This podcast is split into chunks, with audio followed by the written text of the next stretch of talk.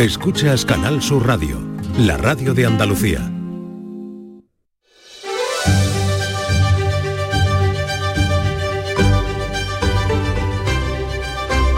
En Canal Sur Radio, la mañana de Andalucía con Jesús Vigorra. Volvemos del informativo de las 10 de la mañana, mañana de fiesta, de tranquilidad, de sosiego después de la larga noche del 24 de diciembre y vamos a volver eh, con otros personajes, otros invitados que pasaron por aquí por el programa. El escritor más leído en este momento de nuestro país, el escritor que más libros vende, amigo además personal, Arturo Pérez Reverte, vino a presentarnos su última novela, El problema final. Salió el libro, eh, salieron los grandes escritores de novela de intriga o de novela con problema y salió también El mundo del cine. El problema final es el título y con él estuvimos hablando del libro, de la literatura y de la vida. La mañana de Andalucía con Jesús Vigorra. Como ya les había anunciado, hoy recibimos la visita de Arturo Pérez Reverte. Arturo, buenos días. Buenos días. Bienvenido, ¿qué tal estás? Intentando enchufar los cascos estos, a ver Pues si fíjate que llevamos bien. ya un rato y no Sí, habíamos puesto... Es que, que, es que ahora sí voy, sí, bueno, tú, bueno, tú, bueno, tú. Bueno, está para enchufar los auriculares. Enchufado está. Enchufados están, ya, Ya estamos estoy- ya estoy enchufados. Bueno, ¿estás bien? ¿Te veo bien? Ven, sí, como siempre. Como siempre, bueno, en Sevilla siempre estoy bien. La verdad es que cuando yo aquí me da un- es una especie de subidón de optimismo. Anoche estuve tapeando por mis, por mis pastos habituales. Sí. Me tomé un borrachito, tal, un vino de naranja, un, tal, una carrillada de... En fin, lo que hago siempre, hice mi recorrido habitual y eso ya me da, me da, me pone, la verdad es que me pone muy buen humor. Sevilla me pone un buen humor siempre. Aunque ahora hay que avanzar apartando oleadas de iris, hay que ir abriéndose paso como por la selva, machetazos entre, entre turistas, pero aún así no han conseguido matar Sevilla todavía. Mm. La matarán como están matando todo lo que es Europa, pero todavía no la han conseguido matar. Sevilla sigue siendo una ciudad magnífica. Por ese amor tuyo a Sevilla, la asociación de asociación de hoteles, de hosteleros y la asociación de empresas turísticas de Sevilla te van a conceder eh, el título de embajador de Sevilla. Llevo años intentando evitarlo, pero al final ya no he podido, ya me han acorralado contra la pared los amigos, sí, sí, sí, sí. En cualquier caso, mm, todo lo que te hagan en Sevilla, merecido lo tienes porque me consta cómo tú hablas de esta ciudad, cómo cuando pones aquí el pie miras al cielo y dices, mm, qué suerte tenéis, Es los que vivís aquí. Lo agradezco mucho, sí, pero es que soy muy, ya- lo es que bueno, lo es que, que me parece excesivo, ¿no? Pero bueno, pero embajador de Sevilla, pues nada, de acuerdo, encantadísimo. Eso hacía que vamos a ver, es que la quiero mucho y bueno. Y además te- pues, estamos esperando el siguiente letras en Sevilla para el año que viene. Ya, Sí, para- vamos, sí, eh, no viene por el libro, viene porque mm, nos juntemos para hablar de letras en Sevilla. El problema final es el título de la última novela de Arturo Pérez Reverte. Apareció no hace un mes, fue el 5 de septiembre, y ya está coronando las listas de los libros más vendidos en nuestro país. Está ahí, este fin de semana las listas te coronaban. Pero mm, después de 25 novelas, tres de la serie Falcó, siete libros de La Triste, ¿por qué has querido probarte ahora en la novela policiaca?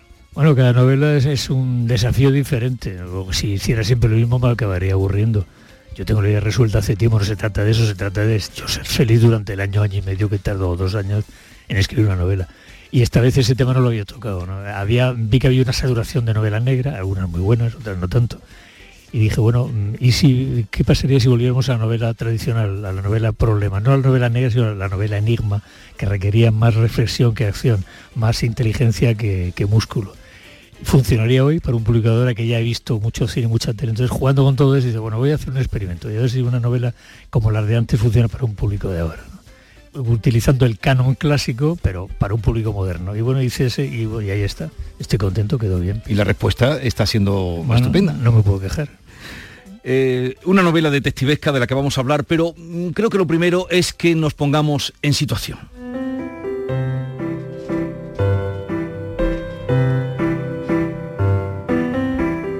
Qué bonito, es fascinaciones preciosas. Es ¿verdad? bonito, ¿eh? Tan elegante. Hemos estado buscando un pianista, pero no he encontrado para que lo hubiera hecho en directo. Ah, está muy bien. Junio de 1960, un temporal mantiene aisladas en una pequeña isla frente a Corfú a nueve personas que están alojadas en un pequeño hotel y de repente una turista inglesa aparece. Hasta ahí, puro Agatha Christie. Ahorcada. Justo cuando en el piano del hotel suena esta música. Fascinación, sí. Lo que parece un suicidio para cualquiera es la sospecha de un crimen para un tipo como Hopalong Basil, un actor en decadencia que en otro tiempo encarnó en el cine al más célebre detective de todos los tiempos, Sherlock Holmes. Ahí entra Sherlock Holmes, ahí se juntan Agatha Christie y Sherlock Holmes. En una isla de la que nadie puede salir y a la que nadie puede llegar, alguien grita, haría falta un policía, un detective. Mm. Tenemos uno. Todos siguieron la dirección de su mirada. Eso es ridículo, protesté. Se han vuelto locos. Usted fue Sherlock Holmes. Nadie fue Sherlock Holmes. Ese detective no existió jamás. Es una invención literaria que usted encarnó de manera admirable. Pero eso fue en el cine. Nada tuvo que ver con la vida real. Solo soy un actor. Y es así como estamos ante un crimen imposible y un detective insospechado. Correcto, lo he resumido muy bien. Sí, señor. Esa es la historia. Esa es la historia. Lo imposible de esclarecer no quiere decir que no tenga explicación. Exacto. Dices tú, lo imposible de esclarecer. Eh, Arturo, ¿cuál es la cualidad principal de un detective? No lo sé. Yo no sé, ¿Cómo que no lo sabes después de 300 páginas? No, yo solo soy un novelista. Lo que hice fue, bueno, yo quería contar una, una novela, una novela, como he dicho antes, canónica para un público de ahora, ¿no? Jugar además con lo que el público sabe. Es decir, el público de antes que leía estas novelas problema novelas de crímenes imposibles o de cuarto cerrado era un público ingenuo, digamos. No tenía la enciclopedia audiovisual que tiene el de ahora. El de ahora ya ha visto mucha tele, mucho, ha leído mucho, ha visto mucho cine. Entonces yo quería jugar con lo que el lector de ahora sabe. Es decir, bueno, tú crees que sabes, pues voy a hacerte trampas con lo que sabes. Una especie de, juego de partida de ajedrez entre el autor y el lector, más que entre el detective y el, y el asesino. Y entonces lo que hice fue recurrir a, los, a todos los resu- resortes canónicos del género clásico. ¿no? Saqué sin ningún tipo de rubor ni sin, ni- ni sin ninguna contemplación todos los grandes maestros, Eric Queen, Agatha Christie, todos ellos, eh, C.S. Van Dyne, todos. Y fui tomando trucos, mecanismos narrativos, trampas, recursos para construir un artefacto que funcionara, ¿no? Y bueno, y ahí está la cosa, esa fue la... Así que los detectives, no sé, lo que he hecho ha sido, digamos, parasitar, depredar a los, a los que sí sabían, los que sí sabían. Bueno, tú planteas aquí un juego mm, para liar al, al lector. Tú dices que la novela está llena de trampas, realmente algunas hemos cazado, supongo que no todas, pero algunas hemos cazado No, trampas. pero incluso cuando cazas las trampas crees que las has cazado y justamente es otra trampa que otra trampa, como la muñeca rusa, sí. Porque eh, dices tú en un momento de la novela, todo puede utilizarse para mentir. Bueno, no dices tú, dice el Ah. personaje. Y usted me dio las claves. El duelo en una novela policíaca no es entre el asesino y el detective, sino entre el autor y el lector. Exacto. exacto. Y eso lo, a lo largo de la novela se va Eso reiterando. estoy, estoy convencido más. Y es así, es así. De hecho, le construye la novela sobre eso. O sea, la- toda la novela es un decir, crees que sabes, pero justamente con lo que sabes te voy a engañar. ¿no? Y bueno, y, y además hice una cosa para, para asegurarme, hice una cosa, fue a la editorial le mandé el- el- la novela sin el, sin el último capítulo. Lo mandé. a ver si, a ver si- y nadie en la editorial, nadie resolvió el problema. Entonces eso me hizo sentirme seguro, entonces le mandé el último capítulo ya y digo, ah, Dice, ahora ya podéis Qué publicar. cabrón, qué cabrón. Entonces se publicó y ahí está. ¿no? Ahí está. Porque, por otra parte, eh, aunque tú dices mando mm, para ver si lo habéis cazado, tú dices, tus personajes dicen que eh, en una buena novela, problema, eh, el enigma debe estar a la vista. Exacto. El enigma debe estar a la vista. Exacto, es el, eh, lo que hacer es cegar al lector, o sea, el cegarlo mientras oye y ensordecerlo mientras ve. O sea, hacerle, o sea, ma- marearlo, ponerle delante, de- junto a la verdad, tantas cosas falsas que no sea capaz de distinguir la verdad de lo falso. Entonces jugar con, to- con él de esa manera hasta el final es de lo que se trata. Y eso lo aprendí, ¿no? Eso no, no es que yo tengo un talento especial para la novela de detectives, que sino que lo aprendí en quienes lo hicieron muy bien. Por eso digo que todos esos trucos, ninguno es mío. Lo- digamos que es como un barman, un barman, eso sí, el barman conoce su oficio, que utiliza bebidas eh, fabricadas por fabricantes que no tienen nada que ver con él, pero él las mezcla en la coctelera, las agita y convierte eso en un cóctel. Pues yo he sido el barman que utilizando los elementos de que otros maestros inventaron y desarrollaron, los convierte en un cóctel que es la.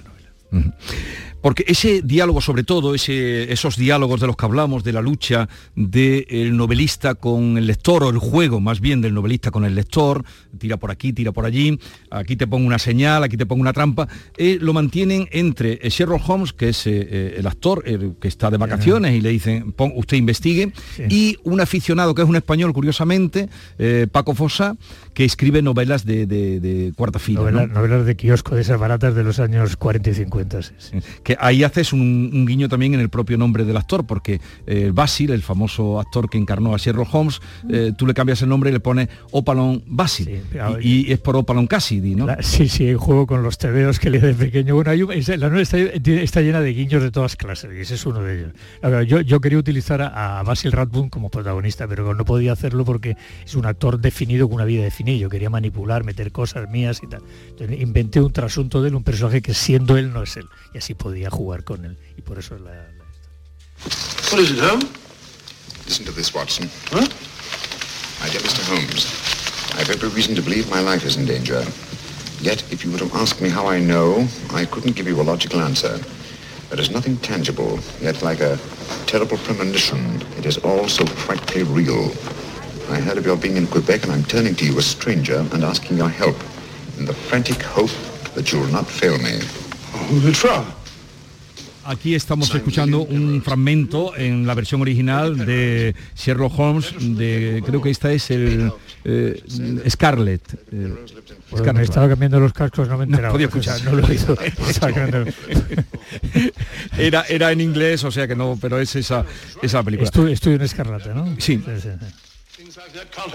¿Tú has visto todas las películas de...? Todas, no, he visto las de él, he visto, las de él son 14, las demás pero he visto también las de Peter Cushing, las he visto todas. Tengo una en mi biblioteca que es grande, está todo Sherlock Holmes en el cine y en imagen y me lo he zampado todo, que aparte, cada vez que sabes qué pasa, una novela también es asegurarte la felicidad de trabajar en ella. Entonces, claro, durante este año y medio he estado leyendo novelas policiales de las de antes, he estado viendo películas, ha sido he estado sumergido en un mundo extraordinario. He recuperado, digamos, de cierta forma, esa especie de inocencia lectora que tenía cuando empecé a leer estas novelas con 15, 16 años.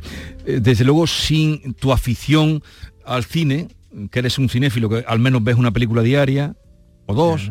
ahora sobre todo ahora series. Eh, ahora series. Pero sin tu afición al cine y por supuesto a la literatura no hubiera salido esta novela, porque es un homenaje no solo a la literatura o a la novela policíaca o detectivesca, sino al cine también. Tiene mucho que ver con eso, sí, sí sin duda. O sea, yo soy muy cinéfilo, muy cinéfilo, pero clásico de los de antes, ¿no?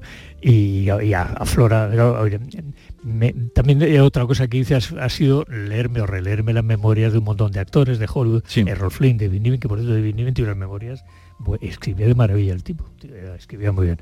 Entonces de ahí he saqueado también, tomado un montón de anécdotas que he aplicado al, digamos, eh, para componer la historia. Es, o sea, es una ficción hecha toda de, retal, de retazos, de retales de realidad.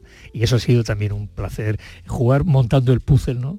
Montar un cluedo, digamos, con, con, piezas y, combinarlas todas para que funcionaran, ha sido un trabajo de, digamos, de, arquitectura narrativa muy divertido y muy interesante. Fíjate con la pasión que hablas tú de, de Sherlock Holmes, mm, cuando Conan Doyle creo que renegó de su personaje, ¿no? Sí, se hartó de él. Se, hartó, de él, renegó de él. Y lo mató, lo mató. Pero la gente empezó a insultarlo y tal, decía amenazas de muerte. Hasta la madre de Conan Doyle le recriminó que, hubiera matado a su personaje. Que lo mató en la novela que lleva el título de la tuya. Sí, exactamente. Ahí está otro, otro de los muchos guiños de la novela. El problema, final. final. Entonces tuvo que hacer que el profesor Moriarty, que es el genio del mal, y él caigan en los cataratas de Regenbach y mueran allí, ¿no? entonces tuvo que resucitarlo porque la gente le pedía, le pedía más, más. Y, tuvo que. él llegó a odiar digamos, la biografía de Conan Doyle podía ser el hombre que acabó odiando a Sherlock Holmes. Y, a la casa que él pone donde vive Sherlock Holmes no dejaban de llegar cartas hasta muchos años. Ahí, estuve, hace, 15 días estuve con Llegaban cartas con misterios para que los resolviera él. No, no, fue, fue algo increíble. O sea, no ha habido en la historia de la, de la literatura universal ningún fenómeno de, una, de un arraigo popular, de un, de un, de un desaparecer la frontera entre ficción y realidad tan intenso, tan claro y tan evidente como en el caso de, de Sherlock Holmes y sus lectores. ¿Tú crees que Sherlock Holmes es el detective eh, de mayor ingenio, de mayor genio de detectivesco? Sin duda, sin duda, más que Poirot, y Poirot es buenísimo, ¿no? Más, más pero más que muchos de ellos, ¿no? no. O sea, la que, o sea, vamos a ver, Sherlock Holmes está junto a Don Quijote y junto a los grandes personajes de la literatura universal, o sea, sin duda. Lo que pasa es que hay tontos que dicen que hay literatura alta y literatura baja, y no es verdad, todo es literatura todo literatura. Entonces, en este caso, Holmes es un personaje tan intenso como D'Artagnan, o como, como, como Cervantes, o como, como Hamlet, o como Don Quijote, como te he dicho, ¿no? como Ana Karenina, o como Adam Bovary. Son personajes que han, han, pasado a formar parte ya del imaginario lector y de la literatura. ¿no? Y es de los, de los, grandes, de los más grandes, de los más geniales. Y yo soy un devoto absoluto. Saber además que hay sociedades que se dedican a fomentar la historia de tal, a, visitar los lugares, a, discutir sobre a buscar, a desarrollar enigmas. no sé, hay un montón de, hay una, una, una literatura complementaria enorme que tiene que ver, que gira en torno a la figura de Sherlock Holmes. Eh, lo que pasa es que Sherlock Holmes, no sé si en, las novelas que tú las has leído todo, son 54 los relatos que hay de Sherlock Holmes.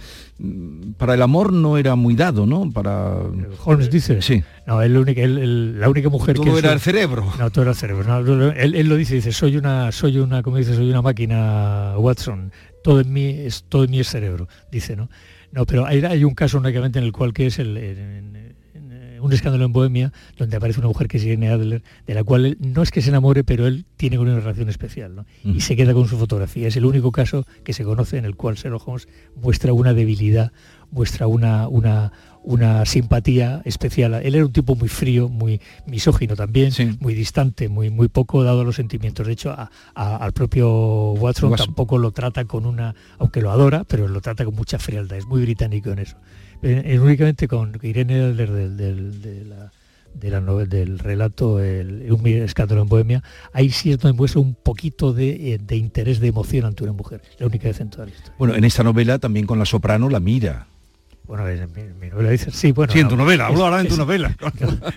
salvando la gran salvando la gran distancia. No, pero, es distinto, es ella la que en esta novela es ella la que lo mira él. Sí, sí, lo mira, le hace ojito y por eso se queda, porque en ese, en ese grupo que hay en, esa isla, que es inventada también la isla, y todos buscando la isla, yo buscando dónde está. La situé en Corfú. bueno, frente a... Frente a Corfú, sí, me iba bien por muchas razones. Yo, yo quería además, yo no quería una, una novela de brumas y de nieblas londinenses, quería, quería luz, Verano, claridad, ¿no? Por eso inventé una isla en, junto a Corfú y además un temporal de los que hay allí, que es un temporal de, tormenta, de lluvia, es un temporal de viento nada más, con lo cual el tipo mistral, el viento, el cielo está descubierto, despejado y hay mucha luz y claridad.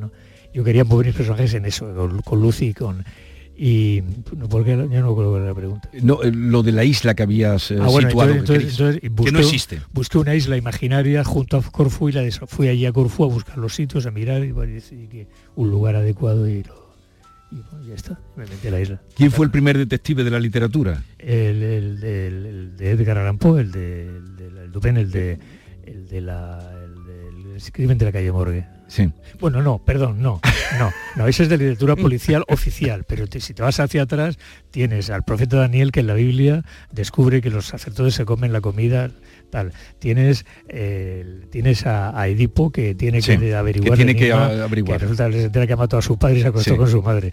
Tienes, eh, bueno, incluso cuando dice eh, cuando dice Dios en la Biblia, dice quién se ha comido la manzana, ya es el primer misterio. Pero tú hablas aquí de Ulises. Sí, Ulises también. Ulises. Hay un montón de enigmas en, la, en el Ayas de. El Ayas.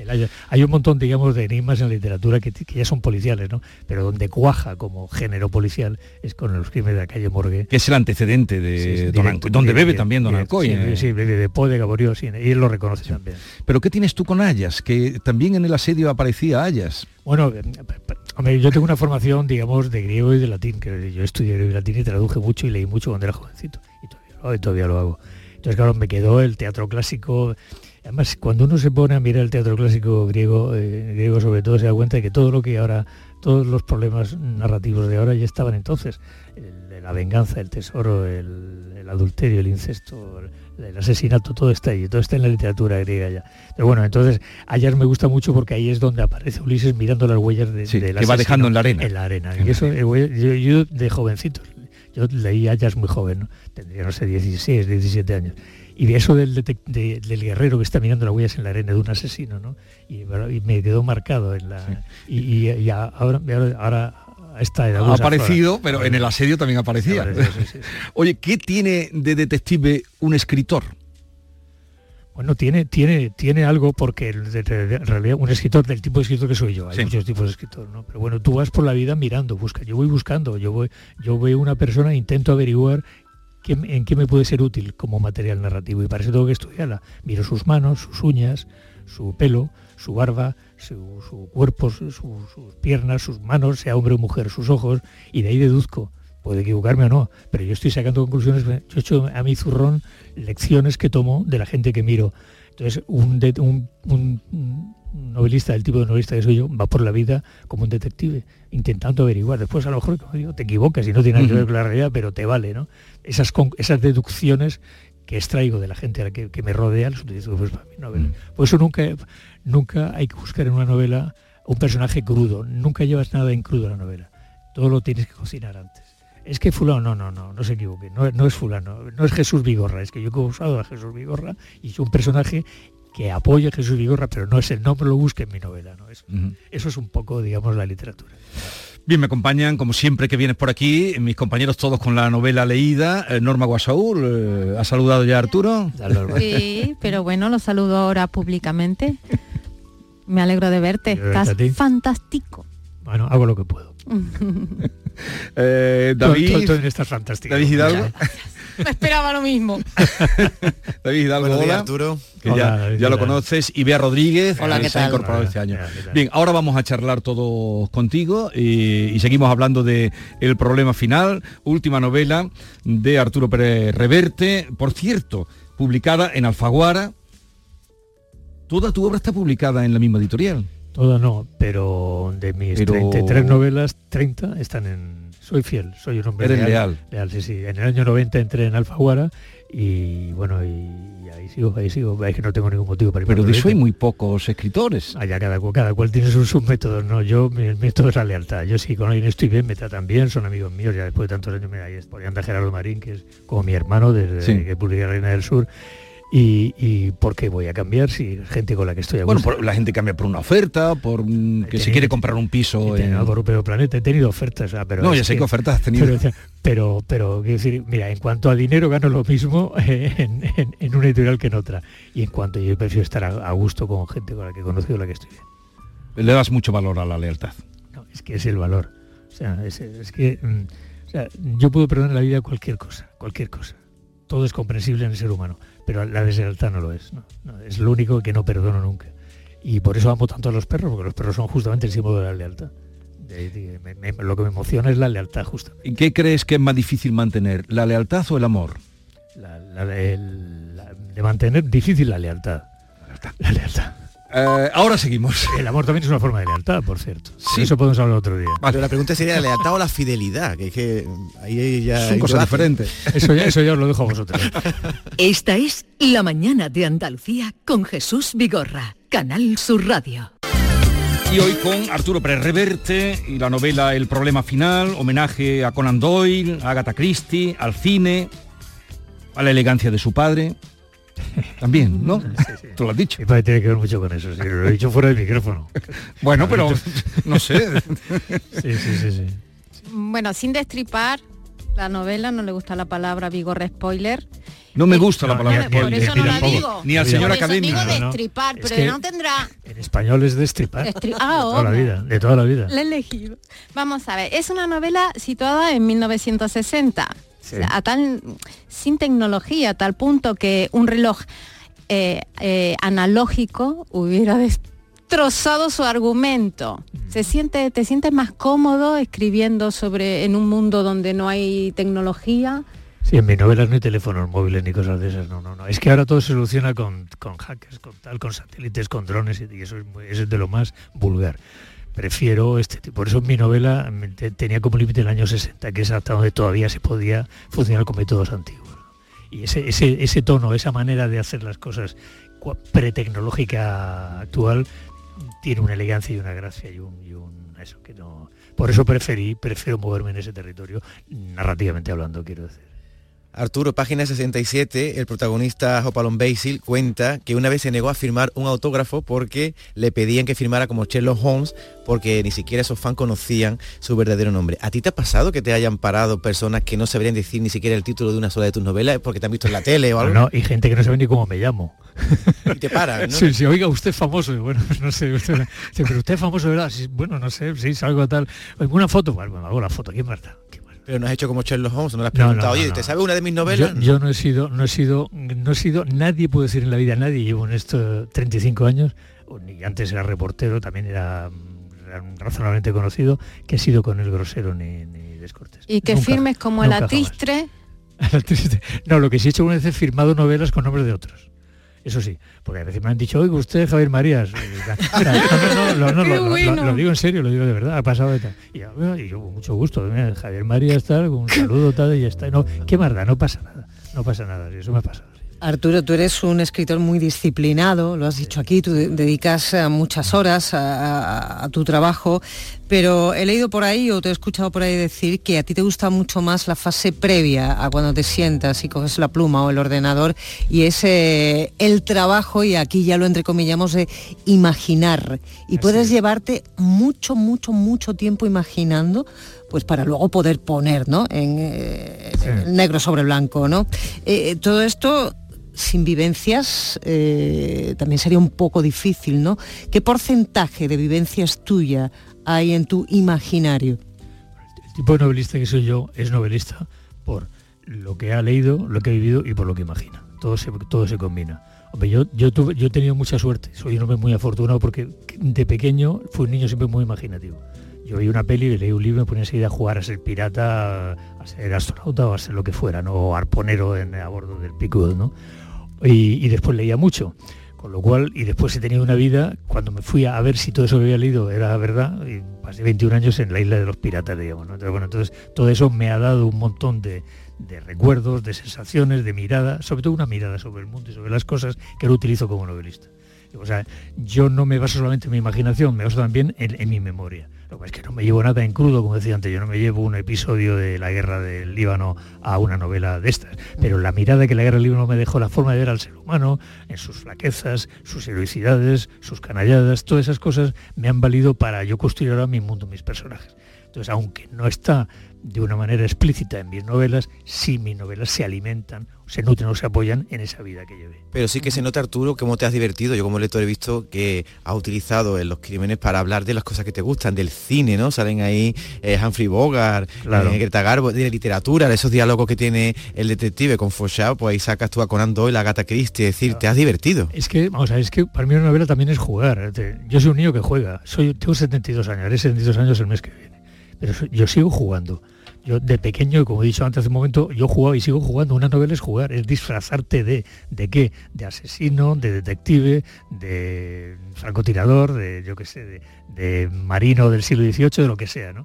De, astronauta, de, revolucionario mexicano. Entonces, la palabra jugar fue fundamental. yo escribo novelas porque necesito seguir jugando. Necesito acostarme por noches pensando, la mañana siguiente voy a seguir jugando otra vez. Entonces, esa relación literatura, juego, vida, es, caracteriza mis libros, mi manera de ser, mi forma de mirar el mundo. Pero el niño que juega lo sigo siendo, lo sigo siendo. Y una de las citas, que está lleno de citas, dice, no tuvo el supremo don del artista el saber cuándo parar. Así es. Tensarás la cuerdita a un libro por año, 72 años, hasta tendrás el supremo don del artista de parar. Pues a veces uno no se da cuenta, pero uno confía en que los demás sí se den cuenta cuando uno tiene gente que lo quiere, lectores que lo, que lo siguen, amigos que lo, que lo estiman, familia que lo, que lo quiere, entonces uno espera que lo quieran tanto para decirle un día, para allá, para allá porque te está, ya se ha terminado, has agotado tú. Porque no hay nada más triste que un escritor que está muerto y no lo sabe, lo he dicho alguna vez, ¿no? hay muchos que están muertos para ir andando y no lo saben los oyes hablar y te dicen, no, pero ¿para qué? No te moleste, déjalo, ya has terminado. A todos nos va a llegar, a todos nos va a llegar, a ti te llegó ya, ¿no? Para, déjalo, no hagas el ridículo, ¿no? Yo espero, lo, que más miedo me da es perder los papeles al final, hacer el ridículo. Una, las agonías malas terminan estropeando vidas hermosas, muy a menudo. Mi vida ha sido estupenda, una, una vida privilegiada. Entonces no quiero al final pringarla, ¿no? Entonces espero que los lectores, de momento todo parece que va bien, pero un día ocurrirá, los amigos cuando ocurre, ya mira Arturo, ya se acabó, has terminado, ya, ciérralo, cierra la tienda, ¿no? Y lo haré. Espero que espero poder mm, poder advertir las señales. Espero, y si no, que los amigos me lo digan.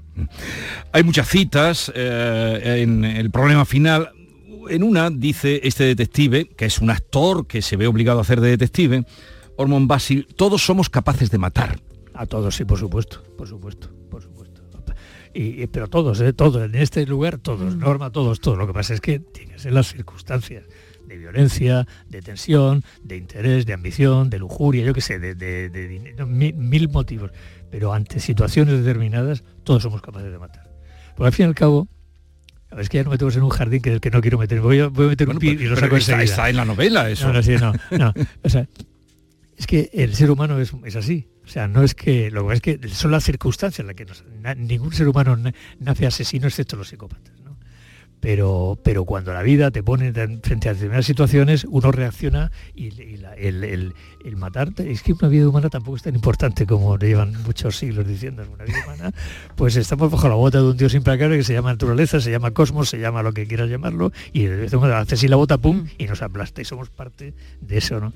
Bueno, pero nos hemos ido un del que yo prefiero salir. ¿Y, ¿Y, quién engaña mejor? Porque aquí hay hombres y mujeres. ¿Quién engaña mejor, el hombre o la mujer? La mujer, sin duda la mujer porque la hemos, forzado a desarrollar esa habilidad. Durante muchísimos años el, hombre ha estado como el orangután golpeándose el pecho y yéndose a la guerra o al fútbol, ¿eh? y la mujer ha estado pues, en casa sometida a un montón de cosas. Eso ha cambiado evidentemente, afortunadamente, pero antes no era así. Entonces esos siglos de silencio, esos siglos de, digamos, de segundo plano, esos siglos de sumisión han hecho que la mujer desarrolle habilidades para sobrevivir y una de ellas es el engaño, evidentemente. Entonces, vamos, hay, un ejemplo clarísimo. Eh, no, me ha ocurrido, me lo han contado, ¿eh? a mí no me pasa nunca, que quede claro que no, es, un caso personal. En la cama, una señora casada a tu lado en la cama, ¿no? hablando con el marido por teléfono, ¿no? Y hoy sí, cariño, sí, nada, los niños, el coche, tal, tal, tal, una sangre fría, una frialdad espectacular, aterradora. A un hombre se notaría, un hombre le temblaría la voz, un hombre sería capaz de, no sería capaz de mantener de esa manera la frialdad. Una mujer es capaz hacer eso. Digo este ejemplo, hubo poner otros muchos, ¿no? Pero que además la mujer, aunque fuera frío, lo notaría. No, no nota, no, no, es que la mujer ve entrar al marido por la puerta y dice, este, este cabrón se ha acostado con una tía. A lo mejor no lo dice, no, no a lo mejor no lo, no lo dice, se calla. Y, seis meses después, o un año después, dice, por cierto, hijo de puta, aquel día tal, pues te ven venir, o sea, esa habilidad, esa, esa capacidad de percepción, de disimulo, de, dureza, porque cuando una mujer decide pelear, desenvaina, es implacable, se lleva por delante todo, ¿no?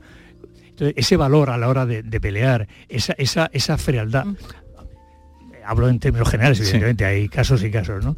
Es muy femenina, ¿no? Esas, por eso cuando eres cuando tienes la experiencia para, para ser capaz de advertirlo y fijarte y observarlo, es fascinante. Una mujer que pelea, que calla, el silencio de una mujer es, es, es una escuela. Tú, está callada porque está callada, la espalda silenciosa. ¿Qué he hecho? Nada, no has hecho nada.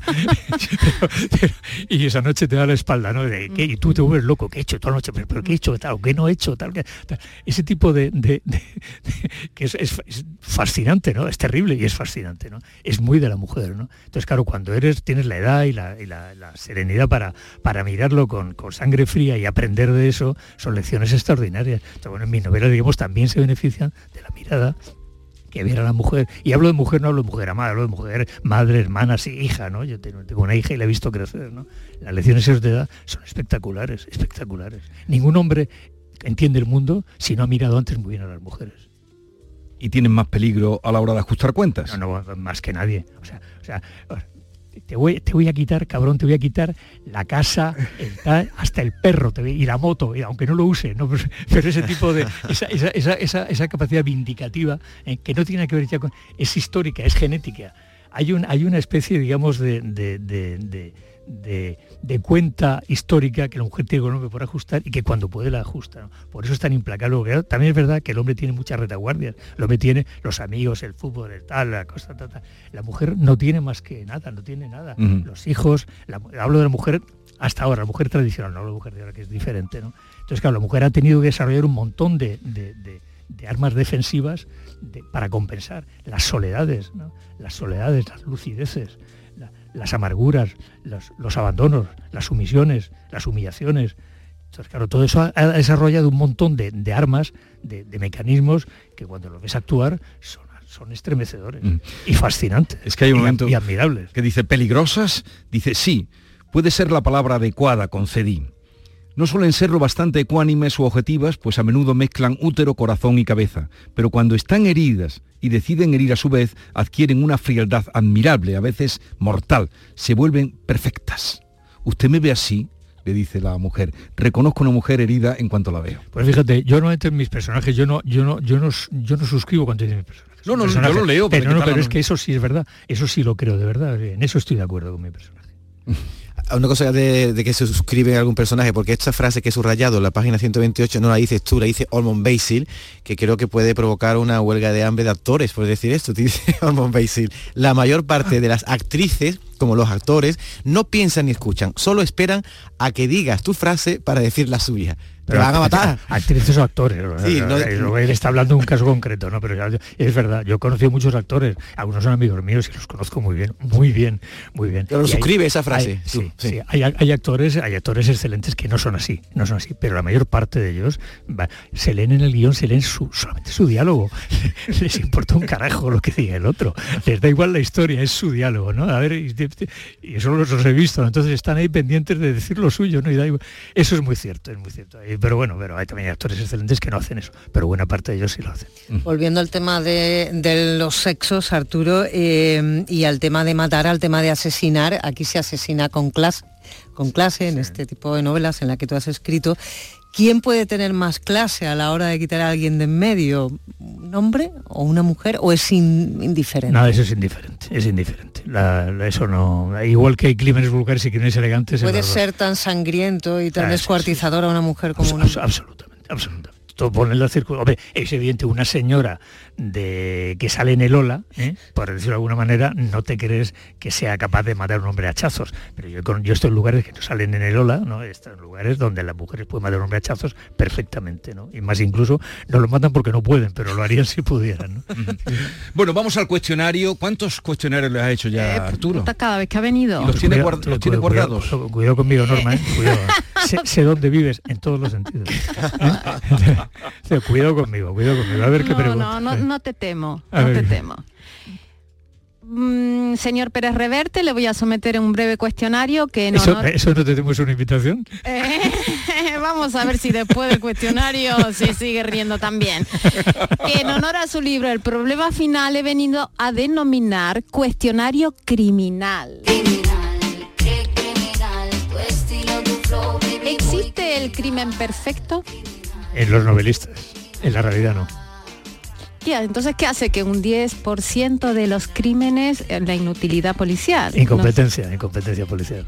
Si por mala, mala mano del demonio se cometiera un crimen en su entorno, ¿qué le importaría más? ¿Quién lo hizo, cómo lo hizo o por qué lo hizo? Si es en mi entorno quien lo hizo, evidentemente. Pero si es en otro entorno, ¿cómo lo hizo?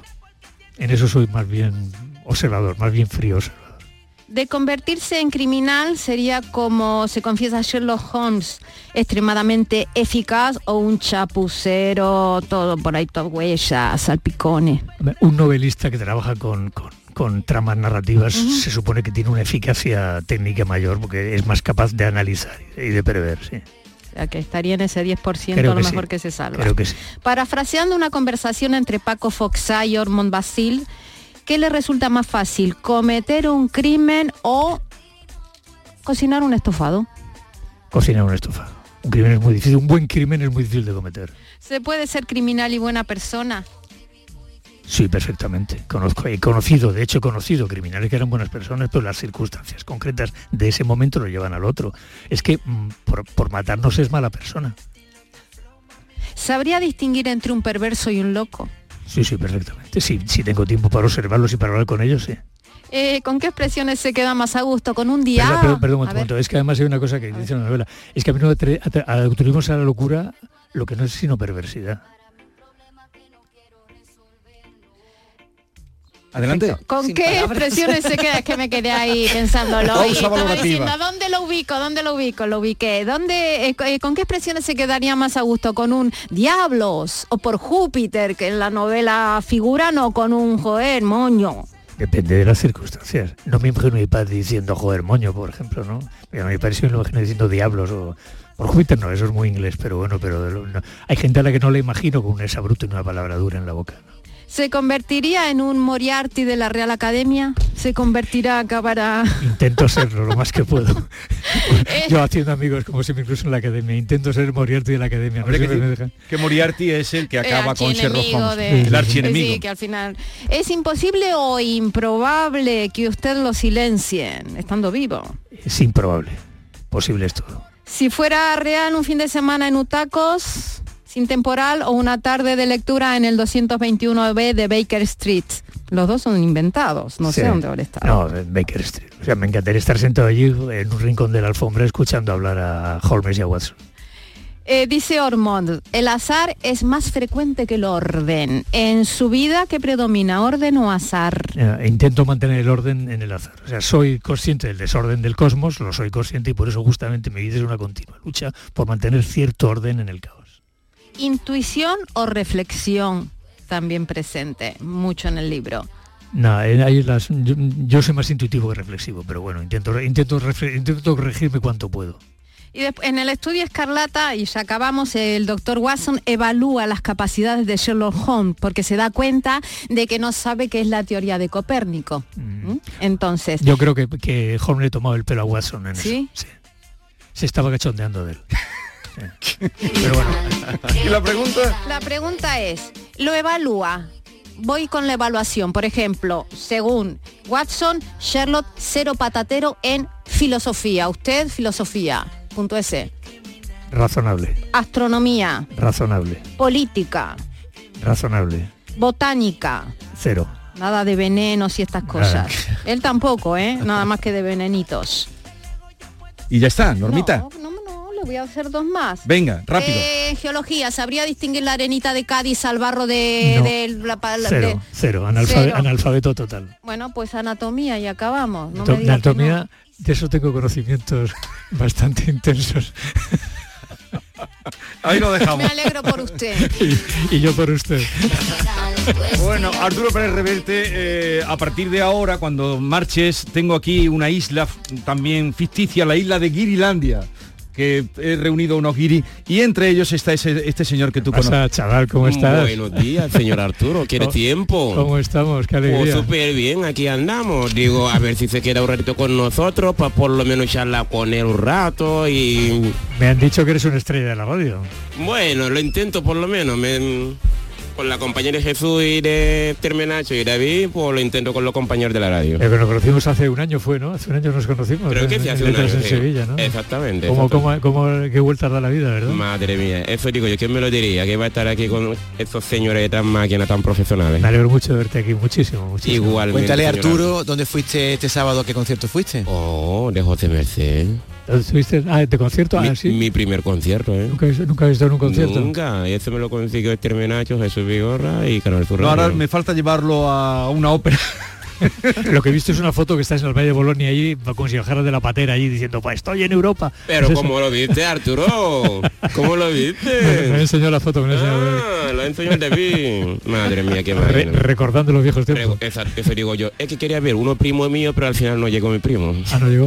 Fui a esperarlo a ver si va con unos cuantos, pero y yo esperé tanto tiempo era para que viera cómo nosotros Pero fíjate. ¿cuántos años lleva ya? Siete años lleva, ¿no? Yo llevo ocho ya. Ocho años. Mm. Y, y no consigue poder ir a ver a su familia, ¿no? Lleva ocho años aquí, trabaja, está muy considerado en su trabajo. La verdad y no que hay sí, manera pero- que pueda ir a ver a... Porque Bueno, no me dan los papeles que estoy solicitando y ahora mismo vengo de allí en Plaza España, pero no lo entiendo, no lo entiendo. Bueno, le mandas, por ejemplo, le mandas ayuda y esas cosas y tal, dinero de vez en cuando y esas cosas, ¿no? Pues, bueno, al menos, pues mira, tienen aquí un pie.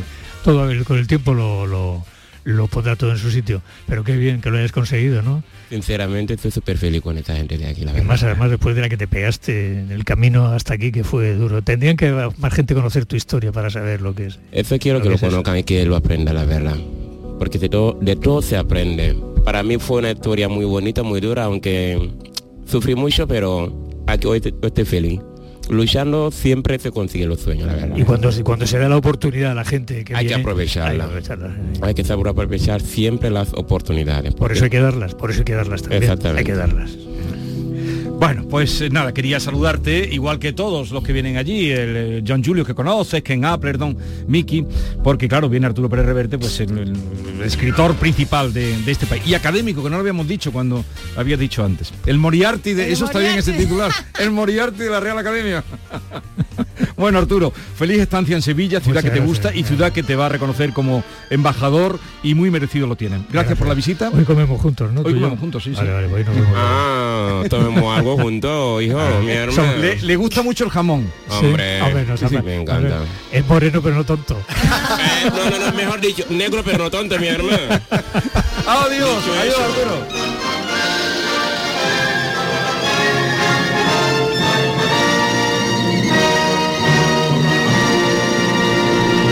Esta es La mañana de Andalucía con Jesús Vigorra, Canal Sur Radio. La violencia de género digital comienza por controlarte. Oprime tu libertad y te obliga a hacer lo que no quieres. Empieza con un mensaje. Termina con una vida. Detéctalo a la primera. Denúncialo. No estás sola. 900-200-999. Pacto de Estado contra la Violencia de Género. Gobierno de España. Junta de Andalucía. Lo tiene el guiri y el granjero, la influencer y el abuelo, el que cocina el capón y el que compra el cotillón. Es un extra de ilusión. ¿Y tú? ¿Tienes ya tu cupón del extra de Navidad de la 11? No te quedes sin él. El 1 de enero, cupón extra de Navidad de la 11, con 80 premios de 400.000 euros. Todos tenemos un extra de ilusión. A todos los que jugáis a la 11, bien jugado. Juega responsablemente y solo si eres mayor de edad. Canal Sur Radio. A Belén, señores, al Belén viviente, que tu Sam te lleva donde está la gente. A Belén, familia, al Belén que brilla, que tu Sam te lleva siempre por Sevilla. Estas fechas deja el coche en casa, porque nadie te acerca a la Navidad como tu Sam. Feliz tu Sam. Ayuntamiento de Sevilla. Centro de Implantología Oral de Sevilla, CIOS, campaña especial 36 aniversario.